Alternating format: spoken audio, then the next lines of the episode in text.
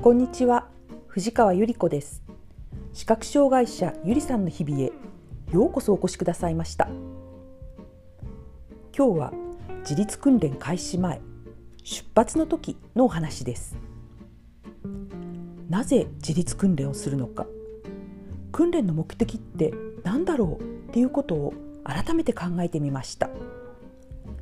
私は1年半の訓練を終了して思うのは視覚障害者のための自立訓練は今そこにある困難をさまざまな技術や今までやったことのない新しいやり方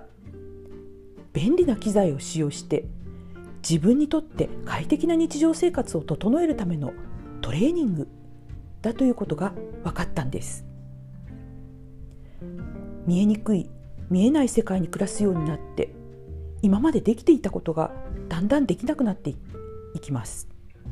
そしてできなくなっていくことはとても悲しいことです。訓練によってできなくなったことをまたちゃんとできるようにというふうじゃなくてそういう悲しい動機じゃないんですね。できなくなったならできなくなったなりに新しいやり方っていうものもあるんです。ですからそういう新しいやり方や視覚障害者にとっての便利な機材を使って日常の困難を軽減するコツを学ぶ場。それが自立訓練なんじゃないかなと思うんです。私はねあの自立訓練の前に自立支援室に相談をするときに自分の困っている点を洗い出しました。展示訓練についてはこういうことでした。お台所に立っていて調味料がわからない。お化粧品のドレッサーの前でお化粧品を手に取った時にこれなんだろうって迷う。そういう時に展示シールを貼ってもし展示が読めたら展示シールを貼ってパッと読んだらすごく分かりやすいな。持ち物の弁別がしやすいな。そういうとっても低い目標でした。ICT 訓練。パソコンやスマホを見えなくても使えるようにする訓練。それに関しては私は夫に楽々スマホっていうのを買ってもらいました。でも表面がつるっとしていて何がどこにあるかわからないので電話は受ける専門になってしまいました。あと私はパソコンがとっても好きで日記もパソコンで書くし、ね、何でもメモはワードにパソコンに書く。そういう人だったので、えー、見えなくなってパソコンができなくなったらもうとっても悲しいってもう考えるだけで涙が出てきました。それでも見えなくてもパソコンが使えるっていう話を聞いた時には本当に驚いてこれはぜひやらなければと思いました。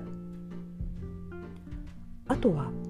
音声図書館デイジー図書というのがあって本が、ね、目で見て読めなくなっても音声で本を読んで読むことができる聞くことができるということを聞いてえぜひそれはやりたいと思いました。白状歩行訓練に関しては、うん、全く最初は未知の課題でした。白状を正しく使えればいいやと思いました。そのような感じで最初は本当に低い目標だったんです。そして自立訓練1年半やっていくうちにだんだんできていくことが増えていってやりたいことやってみたいことが発展していくんですね。そうして自分のやりたいこと自分のやってみたいことそういうことをどんどんとリクエストしていくことによって